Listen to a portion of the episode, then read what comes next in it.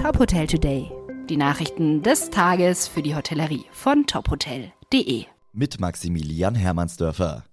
Eine Ikone der deutschen Hotellerie erstrahlt bald in neuem Glanz. Mit der Renovierung des Hotels Europäischer Hof in Baden-Baden kehrt Steigenberger an den Gründungsort zurück. Im Frühjahr dieses Jahres startet die Renovierung. Die Wiedereröffnung ist für 2024 geplant. Mit dem Erwerb der Immobilie im Jahr 1930 hatte Albert Steigenberger die europäische Luxushotellerie geprägt. Das Hotel Steigenberger Europäischer Hof soll Teil der Icons werden und sich mit bekannten Hotels wie dem Frankfurter Hof, dem Parkhotel Düsseldorf oder dem Grand Hotel und Spa Petersberg einreihen.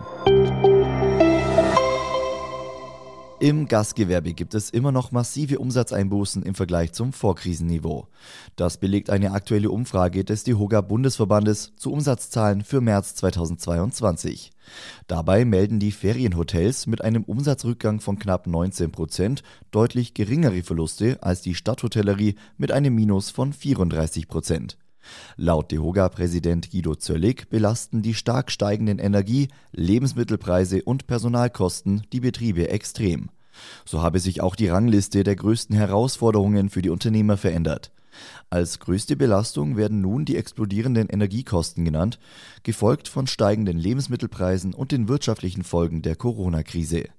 Das Gastgewerbe hofft jetzt auf ein gutes Ostergeschäft. Die Mehrzahl der Betriebe sind mit der bisherigen Buchungs- und Reservierungslage zufrieden. Vielerorts gibt es aber noch freie Kapazitäten. Die Hotelgruppe Ruby setzt ihre Expansion in Europa fort und eröffnet im Mai ihr erstes Hotel in Amsterdam. Nach eigenen Angaben ist der Markteintritt in die Niederlande ein weiterer Meilenstein. Das Ruby Emma Hotel umfasst 288 Zimmer auf 21 Etagen.